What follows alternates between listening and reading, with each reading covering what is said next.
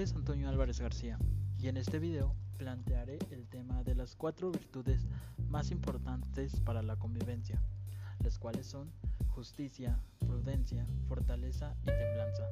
Una virtud es una disposición de la persona para obrar de acuerdo con determinados proyectos, ideales como el bien, la verdad, la justicia y la belleza. La virtud se opone al vicio y tiene una gran importancia para la vida ética. A continuación, mencionaré qué es la fortaleza. Se conoce como fortaleza a la fuerza, vigor, firmeza, resistencia. En la doctrina cristiana, fortaleza es la tercera virtud cardinal, que se trata de vencer el temor y eludir la temeridad.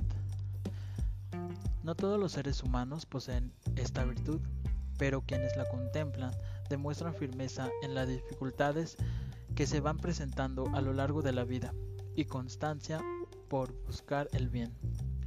Asimismo, son capaces de afrontar los problemas con valentía, sin dejar a un lado la razón que le permite obrar bajo ciertos principios. La fortaleza como valor es una virtud que permite al individuo enfrentar, soportar y vencer los obstáculos que van en contra del bien y de su parte espiritual. Como tal, la fortaleza es una fuerza física y moral que permite al individuo ser fuerte, perseverante y vencer el temor que tiene en determinadas situaciones. ¿Qué es la justicia? La justicia es un concepto ético que tiene diversas definiciones y que a su vez es subjetivo. Para cada persona, la justicia significa una cosa distinta, pero como definición general es actuar como objetividad, verdad e igualdad, otorgar lo que cada uno merece. El conjunto de valores que debe regir un Estado de Derecho forman la justicia. Los valores que conforman la justicia son la equidad, la libertad y la igualdad. Hay varios tipos de justicia, las cuales mencionaré en, brevedad. Justicia distributiva. Esta responde a una distribución igualitaria de los recursos económicos y productivos. Proviene de la filosofía de Aristóteles. Justicia restaurativa. Se enfoca en la víctima de un delito y en restaurar su bienestar anterior al daño causado.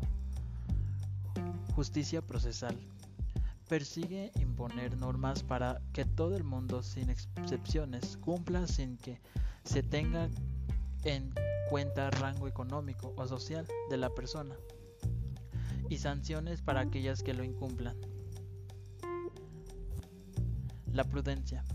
La prudencia es una cualidad que consiste en actuar o hablar con cuidado, de forma justa y adecuada, con cautela, con moderación, con previsión y reflexión, con sensatez y con precaución para evitar posibles daños, dificultades, males e inconvenientes, y respetar la vida, los sentimientos y la libertad de los demás. La prudencia requiere un buen sentido, un buen juicio, templanza, cordura, sabiduría, discernimiento, aplomo y ser precavido si no se tiene una buena conducta o no se actúa con prudencia, por ejemplo, conduciendo, se coloca en peligro o en riesgo a la vida de otras personas y la suya propia. La prudencia es el comportamiento orientado hacia la felicidad, la virtud de actuar de forma justa, adecuada y con moderación. La templanza. En el término templanza es una cualidad humana que consiste en actuar o hablar de forma cautelosa y justa. La templanza es una virtud que permite al individuo controlar las pasiones, vicios e impulsos frente a la seducción de los deseos, placeres o instintos. ¿Cómo nos ayuda en nuestra vida personal? En nuestra vida personal nos ayuda eh, a ser mejores personas. Los más importantes para la convivencia, prácticamente nos, nos ayuda de mucho, ya que con estas cuatro virtudes podemos ser las mejores personas, eh,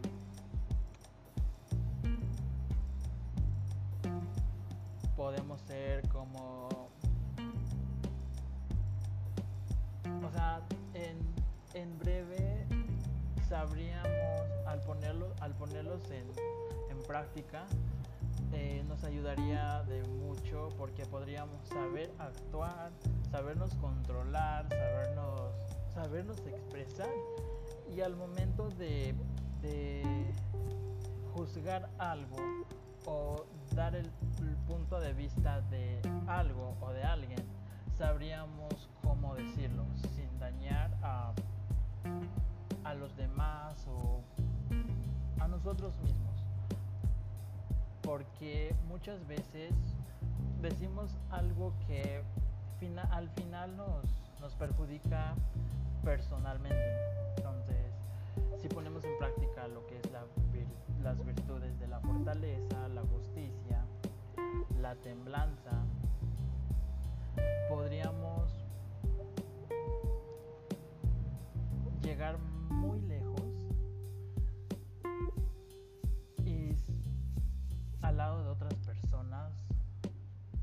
seríamos como que no reconocidos, simplemente personalmente sabríamos que somos mejores que otros.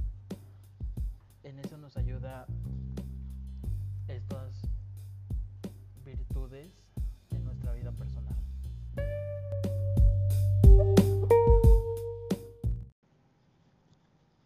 Hola, mi nombre es Antonio Álvarez García. Estudio en la Universidad Interamericana para el Desarrollo y esto es una investigación del derecho fiscal, contribuciones, derechos, contribuciones especiales y aportaciones de seguridad social. Las contribuciones pueden definirse como un aporte obligatorio que debe ser realizado por los ciudadanos hacia el Estado. Este aporte es utilizado por el gobierno para ejercer sus funciones como respecto al bienestar de la población.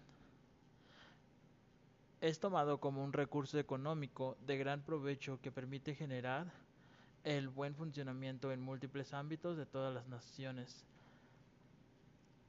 De esta forma, proporcionan grandes medios al país que lo conducen a mejores vías de desarrollo.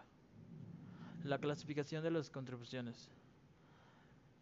Las contribuciones abarcan diferentes aspectos que conllevan gran valor para las entidades gubernamentales. Para lograr una mejor estructura, estas normas mantienen una clasificación. El artículo número 2 del Código Fiscal de la Federación se puede encontrar las contribuciones clasificadas de cuatro formas diferentes. A continuación te brindaré mayor conocimiento con respecto a este tema, colocando algunos ejemplos que nos permiten comprender mejor cada una de estas normas. Los impuestos. En una de las contribuciones de mayor amplitud se le conoce como las atribuciones económicas dirigidas al Estado que deben realizar los ciudadanos por parte de sus ganancias. En México, los impuestos mantienen ciertas clasificaciones, las cuales permiten dirigir de diferentes formas los ingresos que han acreditado. Las primeras clasificaciones consisten en federales, impuestos sobre la renta, ISR, impuesto al valor agregado, IVA, estatales, impuesto por tránsito, licencias de conducir, impuestos por actividades de recreación a nivel público, impuestos por comercios municipales, impuestos que, que, fomentan actividades deportivas, educativas y culturales. En base a ello, existen los dos tipos de contribuciones que conocemos, la persona física y la persona moral. Para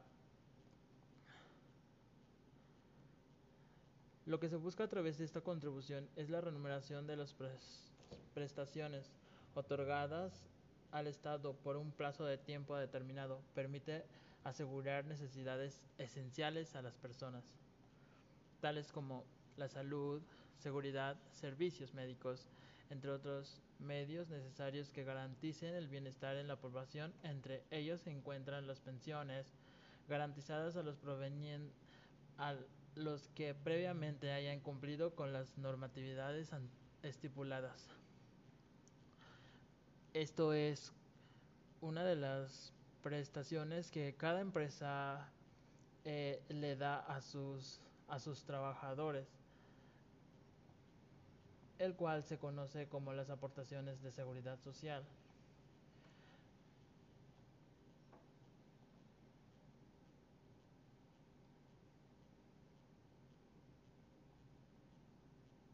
Contribuciones de mejora. Se caracteriza como un aporte realizado por los ciudadanos al Estado. Este será destinado a la creación de servicios que están al alcance de todo público y obras que benefician a gran parte de la nación. Existen dos tipos de contribuciones de mejora, infraestructura y servicios públicos, el cual la primera eh, consta de parques, centros comerciales, avenidas, carreteras. El segundo, que son servicios públicos, está conformado como el agua, la electricidad, telecomunicaciones, transporte público. Los derechos. La importancia de estar al día con las contribuciones. Es importante destacar la importancia de cumplir con las leyes establecidas. Nuestro país. En ocasiones algunos ciudadanos se manifiestan en contra de sus cumplimientos. La incredulidad y falta tangible de las evidencias ante los resultados de los aportes realizados genera descontento, sin embargo, es un deber constitucional que todos nos beneficia. Para estar día, el pago de contribuciones, entre ellas los impuestos, es importante confiar en un equipo de profesionales de mejor despacho contable. Las contribuciones representan el aporte obligatorio de los ciudadanos al Estado para el buen funcionamiento del servicio y obras públicas. En otras palabras, este aporte permite el al gobierno garantizar el bienestar de la población y el desarrollo sustentable del país. Las contribuciones se clasifican en impuestos. Los impuestos representan las contribuciones establecidas en ley que deben pagar tanto las personas físicas como morales, derivadas de sus ingresos, como por ejemplo impuestos sobre la renta, el impuesto sobre el valor agregado.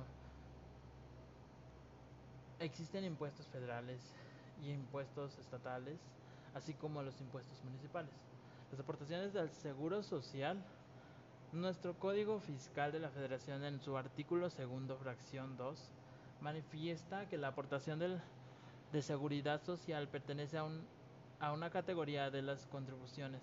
Las aportaciones del Seguro Social son las contribuciones establecidas en la ley a cargo de las personas constituidas por el Estado en el cumplimiento de las obligaciones fijadas por la ley en materia. La finalidad de las aportaciones de seguridad social es garantizar el derecho a la salud, así como el facilitar los, los medios de su conciencia, por ejemplo, habitacional y poner el alcalde de la sociedad mexicana los servicios sociales necesitan para su subsistencia, la obligación de enterar las aportaciones de seguro social surge a cargo de los patrones a partir de que inician la relación laboral con un trabajador. En caso de que la fuente de empleo pertenezca a la iniciativa privada, el patrón deberá de enterar las aportaciones en el beneficio del trabajador al instituto mexicano del Seguro Social IMSS. Si la fuente de empleo pertenece a una dependencia del Estado, las aportaciones deberán realizar ante el Instituto de Seguridad y Servicio Social de los trabajadores en el Estado y el ISTE. Ejemplos de aportaciones del Seguro Social en México. Algunos ejemplos de las aportaciones sociales en nuestra República Mexicana son las cuotas para el Seguro Social a cargo de patrones y trabajadores, las cuotas para el Instituto de Seguridad y servicios sociales de los trabajadores del Estado a cargo de los citados trabajadores, las cuotas del sistema de ahorro para el retiro a cargo de los patrones, las aportaciones y abonos retenidos a, a trabajadores por patrones para el Fondo Nacional de la Vivienda para los trabajadores, las cuotas para el Instituto de Seguridad Social para las Fuerzas Armadas Mexicanas a cargo de los militares, las aportaciones de seguridad social a los trabajadores al servicio del Estado y sus bases mínimas. El acto jurídico que condiciona el derecho a la seguridad social previsto en el artículo 123, apartado B, fracción 11 de la Constitución Federal, así como su ley reglamentaria, es la existencia de una relación de trabajador al servicio del Estado, por la cual, una vez acreditado ese vínculo labora, se hace exigible al titular de la dependencia respectiva a las obligaciones relativas a la seguridad social. Los preceptos de ley en cita manifiestan artículo 123. Toda persona tiene derecho a trabajo digno y socialmente útil. El efecto se promoverá la creación de empleos y la organización social de trabajo conforme a la ley.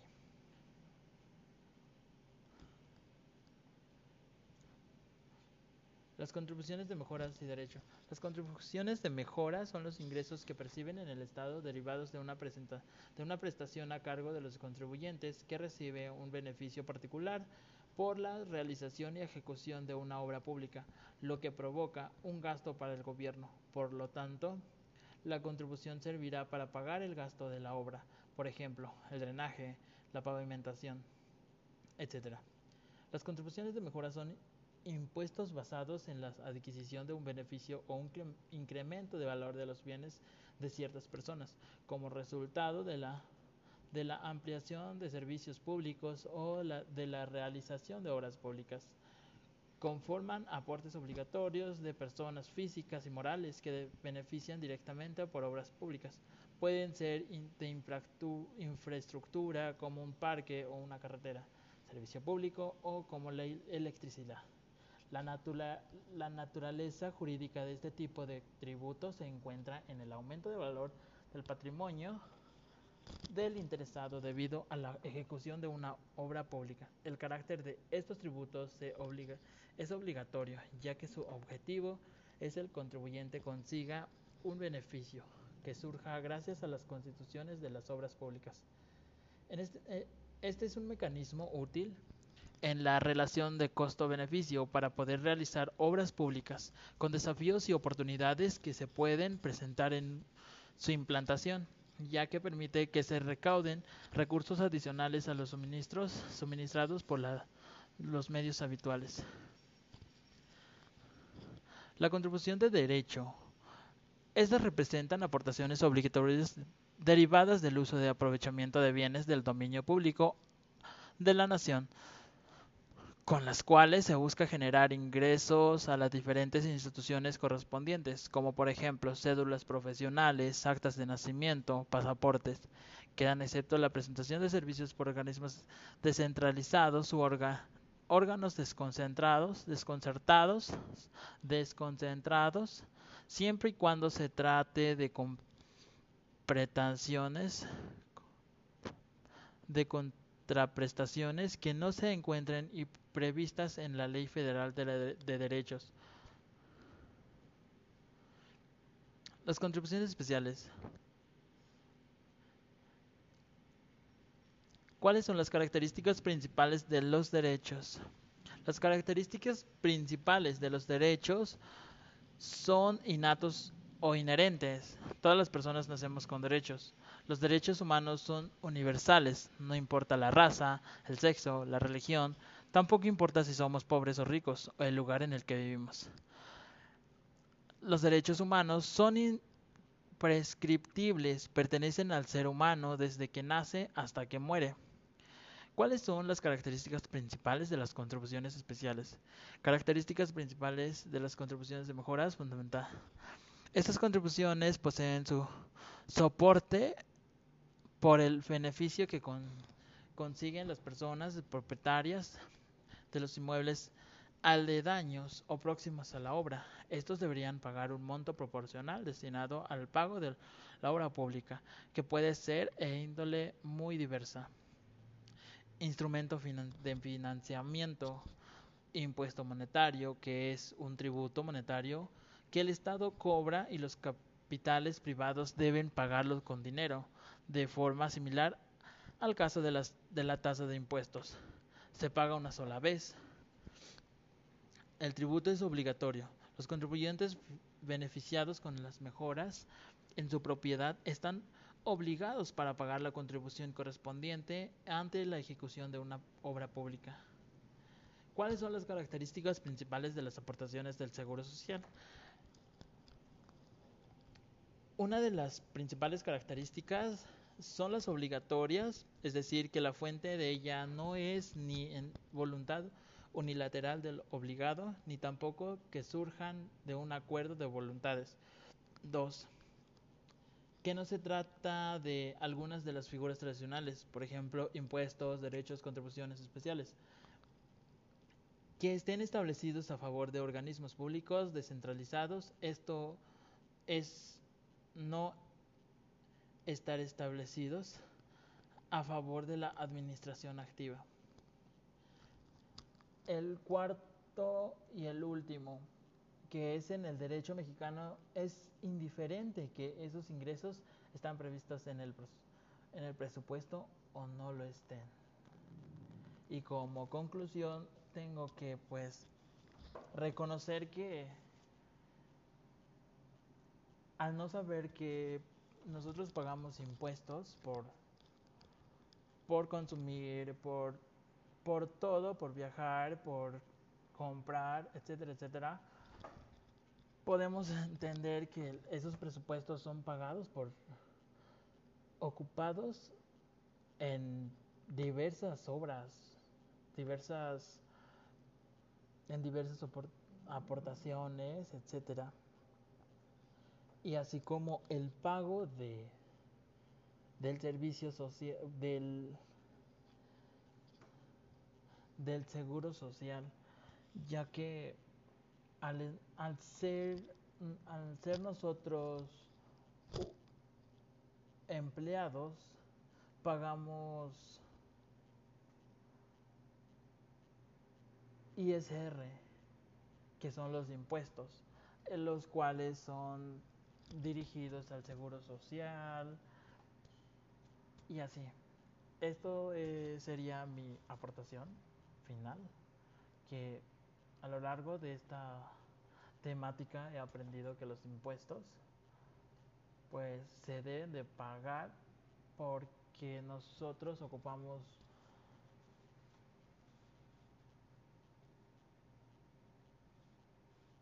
un lugar para, para cada empresa. Y además, creo que pagamos impuestos porque trabajamos para esa empresa. Tenemos que pagar impuestos para todo.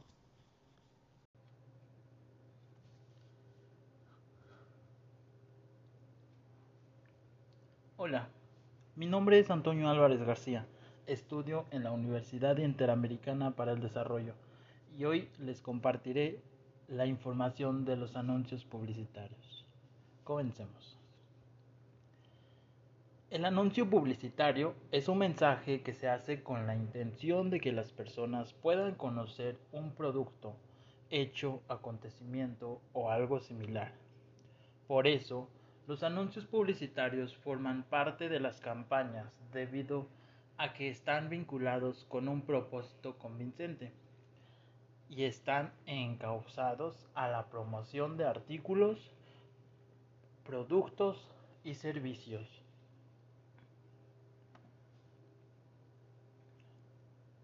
Los anuncios publicitarios permiten a las empresas a comunicar, persuadir y vender un producto o servicio. El objetivo siempre será transmitir un mensaje impactante. Es necesario que cuando se realice la elaboración de un anuncio publicitario se tenga claro diferentes aspectos entre los que se encuentra la creatividad, los medios a utilizar, los formatos, el mensaje, la forma y el tono de comunicación para lograr una acción efectiva. Los objetivos de la publicidad son informar, persuadir y vender. Para cada uno de ellos tendrá que elaborar anuncios publicitarios distintos. No todos los podrán cumplir el mismo objetivo y ese es un gran error en el que caen muchas personas.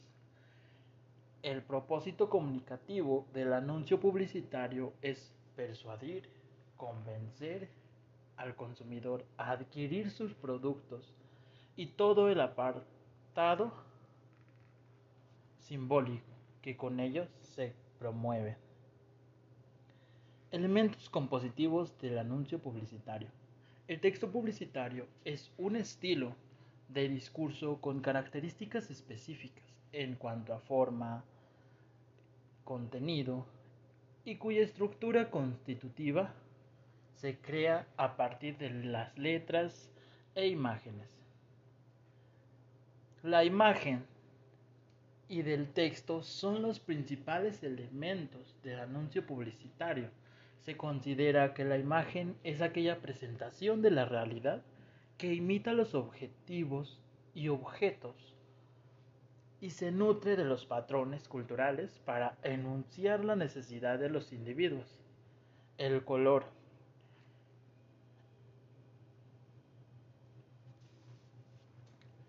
La psicología del color es un campo de estudio que analiza el significado de los colores y la percepción que las personas tenemos de cada uno de ellos. En la materia de publicidad, fundamental abordar este punto, dado que juega un papel importante en el significado del mensaje. Incluso se, se señala que muchos consumidores determinan sus preferencias hacia ciertas marcas a partir del color que las identifican. Los colores adquieren diferentes significados de acuerdo con el contexto en el que se emplean y enfocan emociones y sentimientos que las personas interpretan.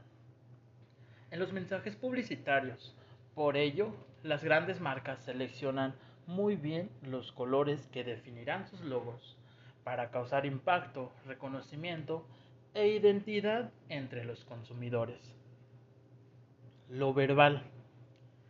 El centro verbal de la publicidad recibe el nombre de eslogan o lema y consiste en una frase que cumple la función comunicativa de informar sobre objeto anunciado de una manera atractiva.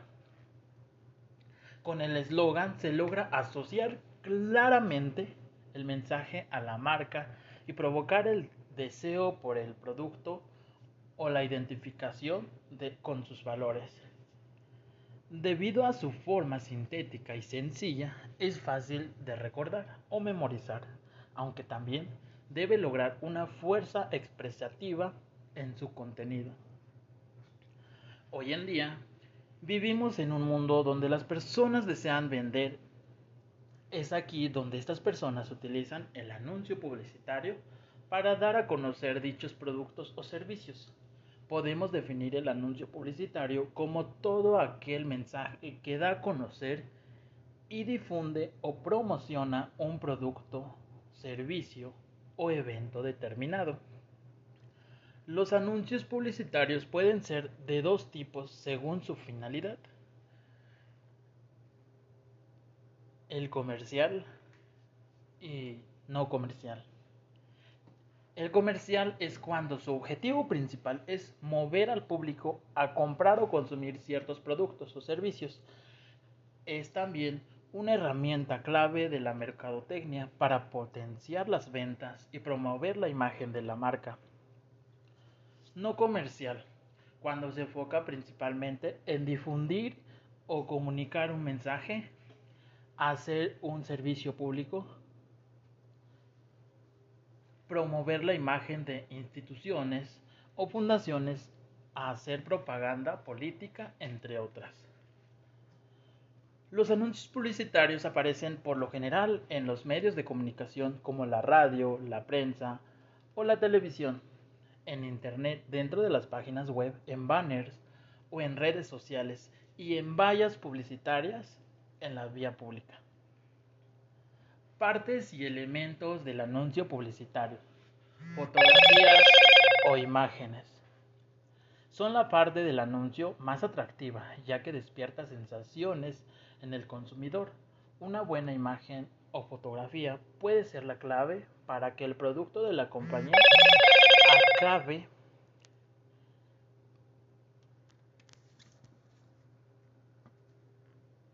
siendo la mejor opción para el consumidor. El eslogan, como se mencionó antes, es una frase identificativa que la hace única respecto a la competencia. Es corta y creativa. Está desarrollada para que se quede registrada en la mente del consumidor y así el consumidor no puede no pueda evitar acordarse de la empresa que hace uso de la misma y se suele colocar al final del anuncio. Es la firma de la empresa. Debe quedar claro quién es el que vende el productos y servicios y hacer entender que ellos son los mejores dentro de la competencia. Esto tiene que ser legible, tiene que ser atemporal y también tiene que ser único. El bullet, conocido popularmente como balazo entre los publicistas de habla hispana, se trata de una frase breve que engancha al público. Por ejemplo, las mejores manzanas. Contenido. Es el texto o palabra que desarrolla la información sobre el producto como características, utilidades, beneficios y ventajas competitivas, entre otros. Tiene como misión la de dar el último apoyo al anuncio para que sea posible que el cliente se convenza de que necesita el producto. Los tipos de anuncios publicitarios. Impreso, los anuncios publicitarios impresos son aquellos que se plasman sobre el papel, es decir, en periódicos, folletos o revistas.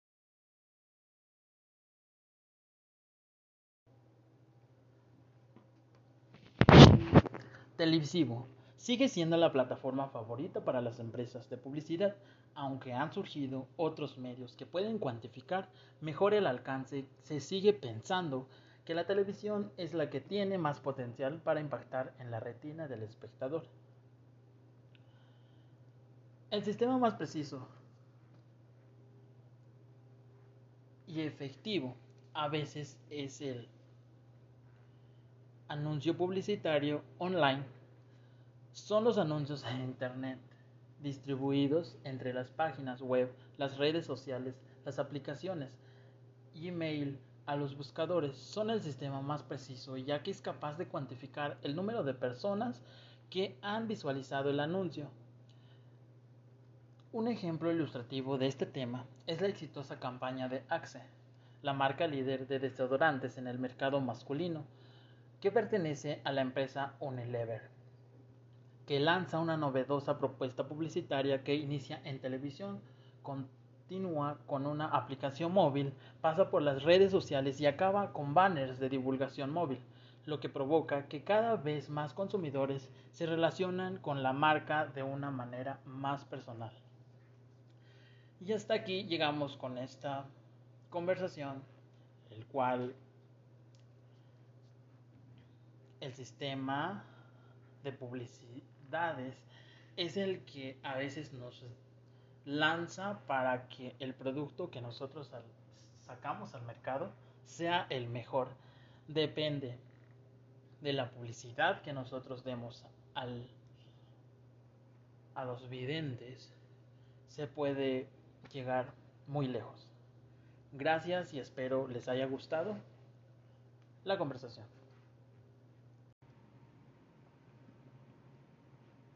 Hola, mi nombre es Antonio Álvarez García. Soy estudiante de la Universidad Interamericana para el Desarrollo. Estoy cursando el tercer cuatrimestre en la carrera de Contabilidad y Finanzas. En este podcast te compartiré los conocimientos que adquirí en la semana 11 de la materia Seminario de Valores en lo Común. La vida diaria nos pide que distingamos entre lo que realmente es importante en la vida y lo que no. para que con base en ello establezcamos prioridades. Es por eso que hoy estaré compartiendo un poco sobre qué es el amor, la fe, la caridad y la esperanza. El amor es el uso humano y más profundo de la voluntad. Amar es un acto de la persona y por eso, ante todo, se dirige a las demás personas. Sin ejercer estos actos y sin sentirlos dentro o reflexionar sobre ellos, la vida humana no merece la pena ser vivida. El amor no es un sentimiento, es el acto voluntario de donación personal y libre del que quiere hacer el bien a la persona amada, al otro, al próximo o a los demás, que conlleva emociones, sentimientos y pasión, y a todo ello sin exigir nada a cambio. La fe es la creencia y esperanza personal en la existencia de un ser superior, un dios o varios dioses, que generalmente implica el seguimiento de un conjunto de principios religiosos, de normas de comportamiento social e individual y una determinada actividad vital, puesto que la persona considera esa creencia como un aspecto importante o esencial de la vida, tener fe. La caridad. La caridad es una actitud personal que implica comprender a los demás, especialmente en relación al sufrimiento ajeno. Una persona es caritativa si interiormente siente el impulso de ayudar al que sufre y dicho impulso se traduce en alguna acción concreta, una limosna por ejemplo. La caridad es un concepto muy arraigado en la religión cristiana. La esperanza. La esperanza es creer que alcanzará lo que se desea.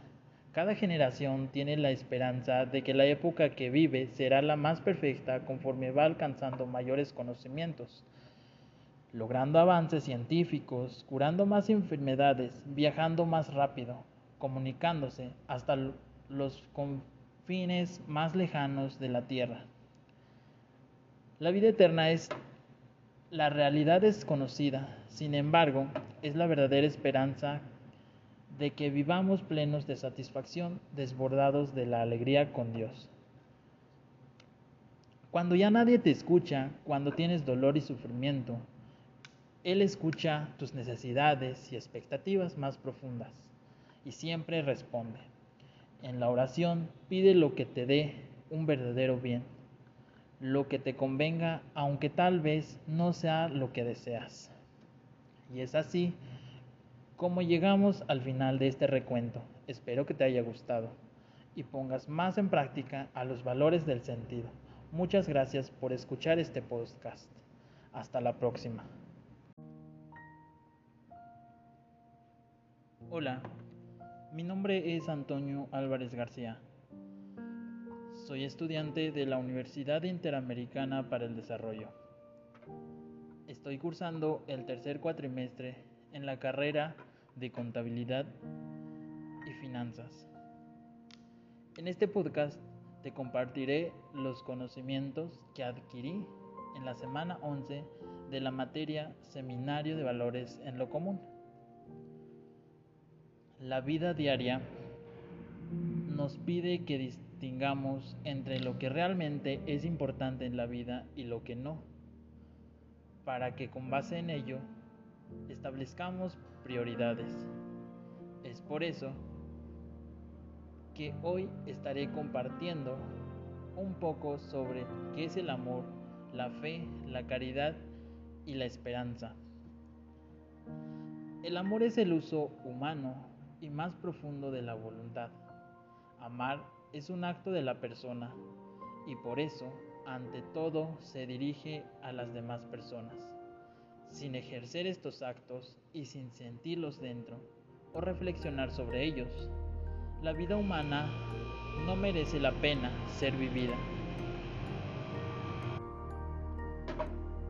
El amor no es un sentimiento, es el acto voluntario de donación personal y libre del que quiere hacer el bien a la persona amada, al otro, al próximo o a los demás, conlleva emociones, sentimientos y pasión, y a todo ello sin exigir nada a cambio.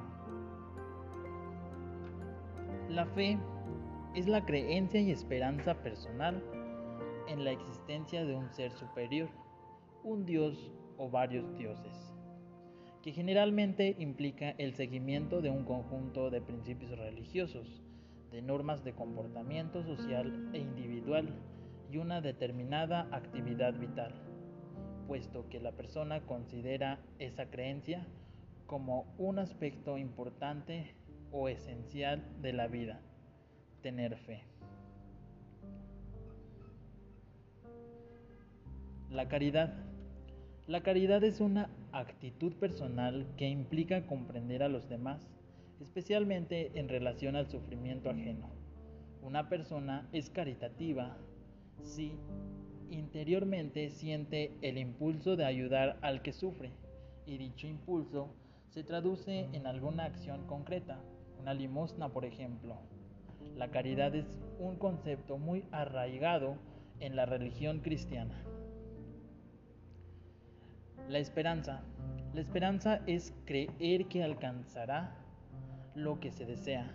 Cada generación tiene la esperanza de que la época que vive será la más perfecta conforme va alcanzando mayores conocimientos, logrando avances científicos, curando más enfermedades, viajando más rápido, comunicándose hasta los confines más lejanos de la Tierra.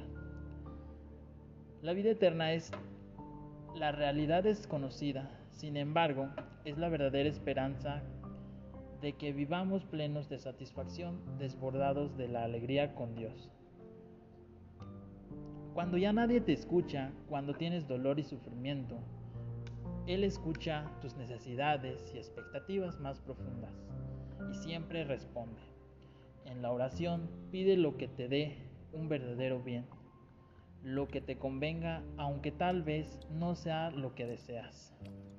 Y es así como llegamos al final de este recuento. Espero que te haya gustado y pongas más en práctica a los valores del sentido.